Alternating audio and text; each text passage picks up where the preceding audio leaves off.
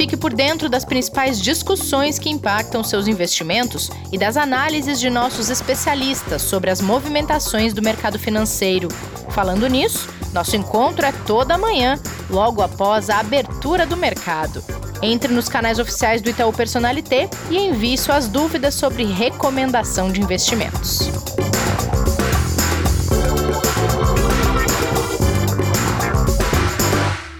Olá, muito bom dia a todos e a todas. Mais um Investidor em Foco no Ar, segunda-feira, dia 28 de junho. Como vocês devem ter reparado, uma mudança de voz, sotaque repentina por aqui. Gostaria de me apresentar rapidamente. Eu sou a Laura Maia, coordenadora de conteúdo aqui no Itaú, como a Renata Colombo, e hoje eu estou pontualmente substituindo a Renata, que amanhã estará aqui de volta com vocês. E para falar sobre o cenário econômico, o que, que deve movimentar ou não os mercados essa semana, Está aqui com a gente hoje a Mariana Negre, gerente da mesa de operações e assessoria, que já marcou presença aqui no Investidor em Foco na semana passada. Mari, bom dia, tudo bem por aí? Bom dia, Laurinha, tudo ótimo, e você? Tudo bem também. Olha, semana agitada, hein? Na última semana. Bastante. Queria saber como é que fecharam os mercados da última semana, Mari. Até para a gente saber de onde partem. Eles partem nessa segunda-feira, né? Se você quiser começar pelo mercado internacional. Vamos lá. Então, Laurinha, a gente tem sempre trazido aqui um pouco de como é que fecha o mercado, né? As projeções da semana e assim, internacional Ásia fechando estável, né? Mercados asiáticos com uma leve baixa, mas a gente considera estável, commodities também, então é muito correlacionado o mercado asiático com as commodities, então ambos ali bastante estáveis essa semana. Nova York fechou em alta, né? Batendo nova máxima histórica, muito em função do discurso mais dovish, né? Que a gente fala, ou seja, é, de manutenção dos estímulos por parte do Fed, né? Então, isso acabou ajudando as bolsas é, americanas, né? E aqui do nosso lado, um pouquinho mais de estresse. Pois é, aqui no Brasil, o Ibovespa, que é o principal índice da Bolsa de Valores, fechou em queda de 1,74 na sexta-feira, né, Mari? Você consegue trazer para a gente qual a razão ou quais foram as principais razões dessa queda? Então, a gente vinha de uma semana de realização, de leve realização de ganhos, né? Mas o, o índice estava se sustentando, né? Em patamares acima de 128 mil, que aí graficamente também é um, é um, é um suporte importante, e acabou perdendo na sexta-feira. Foi muito em função da, da proposta, né? Da reforma tributária enviada pelo Guedes para a Câmara, que vai para a Câmara agora, que acabou balançando aí bastante o mercado em função da tributação de dividendos. Então, papéis como bancos, elétricas, que têm um peso grande no índice, acabaram sentindo bastante esse movimento, e também os fundos imobiliários, né? Acho que a grande, grande novidade, destaque aí, que depois a gente vai falar um pouquinho mais, foi a questão da tributação do, dos dividendos em fundos imobiliários. Então, bolsa chegou a estressar bastante ao longo do dia, fechou em 1,74 a 127.500 pontos. É, tá ali, né? Ainda numa leve tendência de alta no longo prazo, perdeu é, essa tendência de curto prazo, a gente continua otimista, tá? Assim, com, com, bolsa, mas esse movimento na sexta trouxe bastante volatilidade, o volume foi alto, 33 bilhões foram negociados, é 8% acima da média que vem negociando nas últimas semanas. Então, de novo, né, bastante oscilação em função dessa novidade aí da, do envio da, da reforma pelo Guedes. Antes da gente passar para a agenda, Mari, você falou que continua otimista. Eu acho que é bacana a gente trazer isso para as investidoras, os investidores que estão ouvindo. É, é, motivo de preocupação essa queda da última semana? Como é que você vê isso? Então, a gente não mudou a nossa projeção para a Bolsa, né? A gente continua otimista, dado o contexto internacional de juros baixos, dado o contexto aqui brasileiro de alta de inflação e alta de juros, mas de uma forma precificada, né, e atividade econômica melhorando, né, então acho que é importante destacar que o Focus alterou para 5,05% o PIB desse ano, né, veio de 5%, é uma mudança marginal, mas ainda assim é uma tendência de alta. A inflação também, né, ele subiu de 5,9 para 5,97, Então, assim, justamente dando esse tom de atividade econômica melhorando, acaba que a inflação vem, vem um pouco junto. Isso também se traduz na alta de juros, que a gente conversou bastante na semana passada, né? Esses juros, a tendência desses juros subir para controlar essa inflação que vem subindo, mas a atividade econômica vem junto também, né? É, inclusive, isso teve bastante impacto no dólar na semana passada. A gente subir juros aqui é, acaba ajudando né, mercados emergentes a depreciar um pouquinho esse câmbio, esse dólar frente ao real, que a gente aumenta aqui os juros e, consequentemente, aumenta a entrada de divisas é, para o Brasil, divisas dólar, né, é, moeda estrangeira. Enfim, é, então o cenário ele ainda é otimista, né? É um cenário de crescimento, uhum. é um uhum. cenário de alta.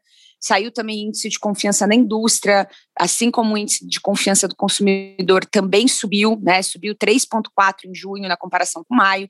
Então a gente vê de maio para junho uma alta na confiança tanto de indústria quanto do consumo, né? E também pelo terceiro mês consecutivo.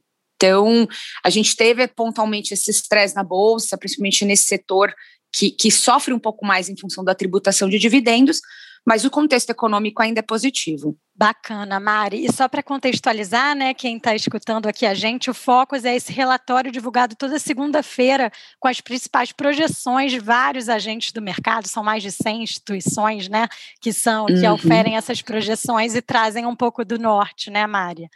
Perfeito. É, falando agora da agenda da semana, tanto lá fora quanto aqui, os investidores de olho em dados de inflação e de emprego, é isso? Vamos começar de novo lá por fora, assim, no cenário internacional, o que está no radar essa semana, Mari?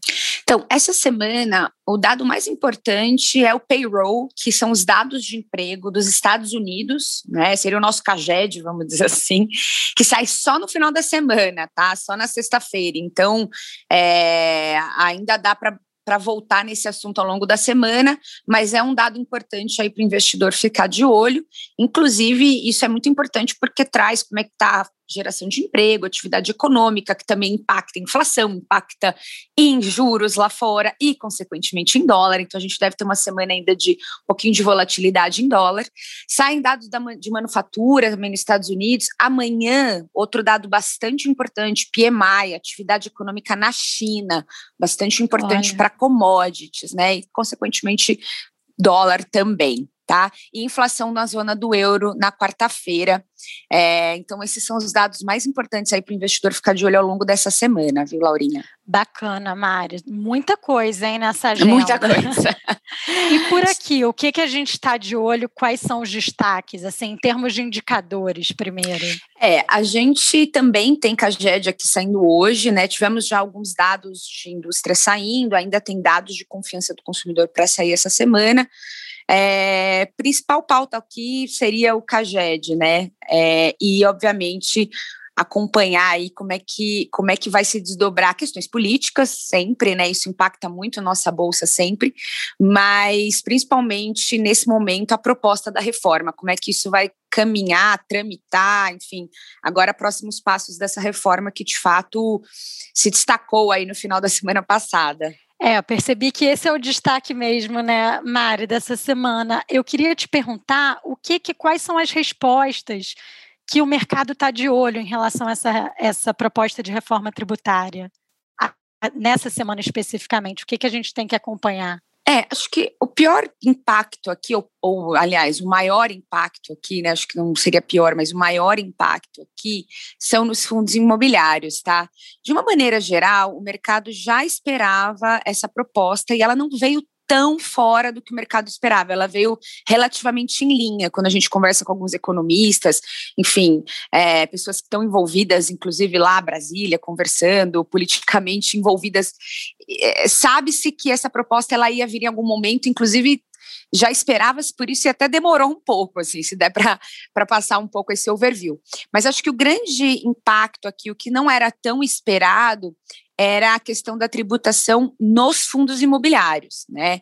Então, os fundos de investimento imobiliário, eles acabaram registrando uma queda mais expressiva do que outros setores que, que pagam dividendos, que, que, que como bancos, como, como elétricas, que tem como offsetar um pouco isso no seu balanço, é, os fundos imobiliários não, né? Eles são obrigados a distribuir 95% do lucro, né, do lucro caixa semestralmente para o investidor. E essa distribuição acaba sendo mensal, né, até por, uma questão de efeito também do, do, produto em si, e são isentas. Né? Hoje, o investidor ele é isento de imposto nos dividendos que ele recebe mensalmente. Quando ele vende essa cota, se ele tem ganho dessa cota, essa cota é 20% sobre o lucro. Essa é a alíquota hoje é, utilizada. Então, é, o que, que, mudou, né? Acho que vale trazer assim, se o que, que mudaria, aliás, né? Se a reforma passar. É, uhum. Ele passa a ser tributado em 15% nesses dividendos, ou seja, esse dividendo mensal hoje que é isento, ele vai passar a ser tributado em 15%, e uh, o ganho de capital também vai ser 15%, ou seja, é, de uma certa forma, o ganho de capital ao vender a cota no secundário teve uma redução da sua líquida, mas uh, o dividendo mensal agora que não, não é tributado passaria a ser tributado, né? Então assim, esse é o é, é a principal mudança na proposta para fundo, que foi o que agitou o mercado. Inclusive, assim, no pior momento do pregão, chegou a bater 3% de queda o IFIX, que é um índice de referência desses mercados imobiliários, tá? E acabou terminando o dia com 2%, tá? Esse movimento refletiu uma reação negativa do mercado em função desse conteúdo que eu acabei de, de explicar, né? Então, então não estava é... esperado, né? Não é não. uma proposta esperada pelo mercado. Não, não era uma proposta. A proposta em si, de maneira geral, sim, mas a retirada de isenção de, de, de nesses rendimentos é, sobre os as, a, perdão, a retirada do, da isenção sobre, sobre os rendimentos dos fundos imobiliários, isso não era esperado. É, então, assim, Entendi. tudo que não é esperado, toda a expectativa que, que, que se tinha, e aí vem uma, um efeito surpresa, que não é tão bom assim, né? Porque você está reduzindo é, ganho líquido no final do dia do investidor, ela acaba sendo negativamente vista no primeiro momento, né? Assim, a ideia seria a partir de 2022, né? Passando, enfim, é, seria a partir de 2022, como eu comentei, a boa notícia é que reduz a, a alíquota do ganho de capital na venda da cota. Né? Então, é importante uhum. o investidor entender isso, que assim, tem dois ganhos aqui, né? O rendimento mensal e uma possível é, venda no, no, mercado secundário, que a gente fala, que é no mercado, né?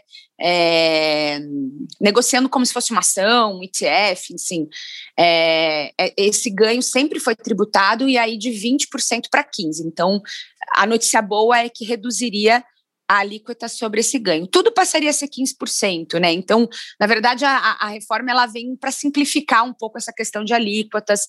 E a grande justificativa aqui do governo é que hoje, né, é, os, os imóveis, né, tudo é tabelado, é, tudo é, é é tributado, né? Então, quando alguém tem um imóvel, vamos dizer assim, ele aluga esse imóvel, imóvel na física, uhum.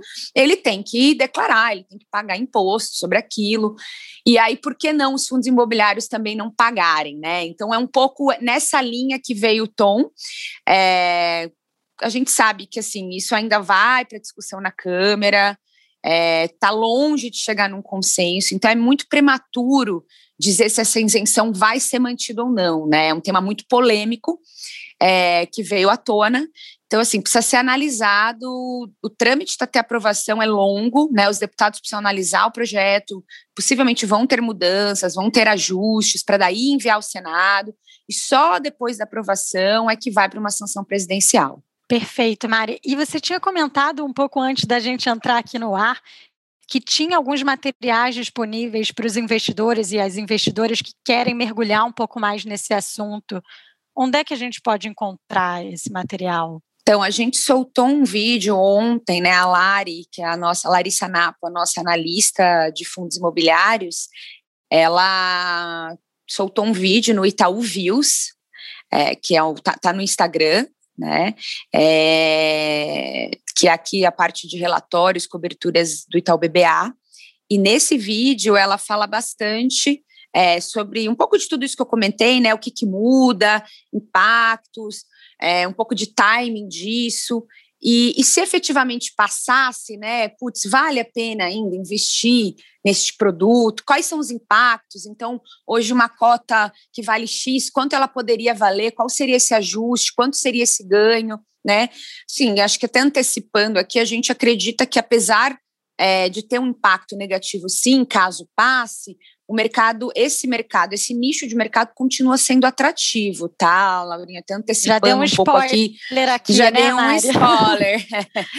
Porque Bom, assim, a preços... gente deixa de qualquer maneira o link aqui na descrição, né, para os ouvintes que, que quiserem dar uma olhadinha e conferirem mais sobre esse material. Sim, claro. Vamos deixar o link aqui. Acho que é, é, importante o investidor agora acompanhar as cotas dos fundos imobiliários, é, ter calma, né, não entrar em pânico. Isso, como a gente falou, tem seu impacto, é, mas vai ainda para sanção, uma série de, de, de de ajustes devem ser feitos na nossa visão, e é um nicho que a gente continua gostando pela diversificação, as cotas estão abaixo do patrimonial, comparando a outros produtos que pagam yield similar, é, mesmo com esse ajuste, é, nos parece ainda ser atrativo, principalmente pela diversificação. Então, tem bastante detalhe no relatório, bastante detalhe no vídeo, acho que vale por o link para os interessados. Beleza, Mari, super obrigada por esse panorama tão completo de tanta coisa que deve movimentar o mercado essa semana. Vai ter bastante trabalho por aí, hein, Mari? É isso aí, agenda cheia, semana cheia, do jeito que a gente gosta. Boa semana aí para todos. Boa semana, Mari, para você também. Quinta-feira você está aqui de volta com a Renata Colombo e amanhã é dia de aula com o professor Martim e a Renata Colombo aqui no Investidor em Foco. Muito obrigada, pessoal, e até a próxima. Fique por dentro das principais discussões que impactam seus investimentos e das análises de nossos especialistas sobre as movimentações do mercado financeiro. Falando nisso, nosso encontro é toda manhã, logo após a abertura do mercado. Entre nos canais oficiais do Itaú Personalité e envie suas dúvidas sobre recomendação de investimentos.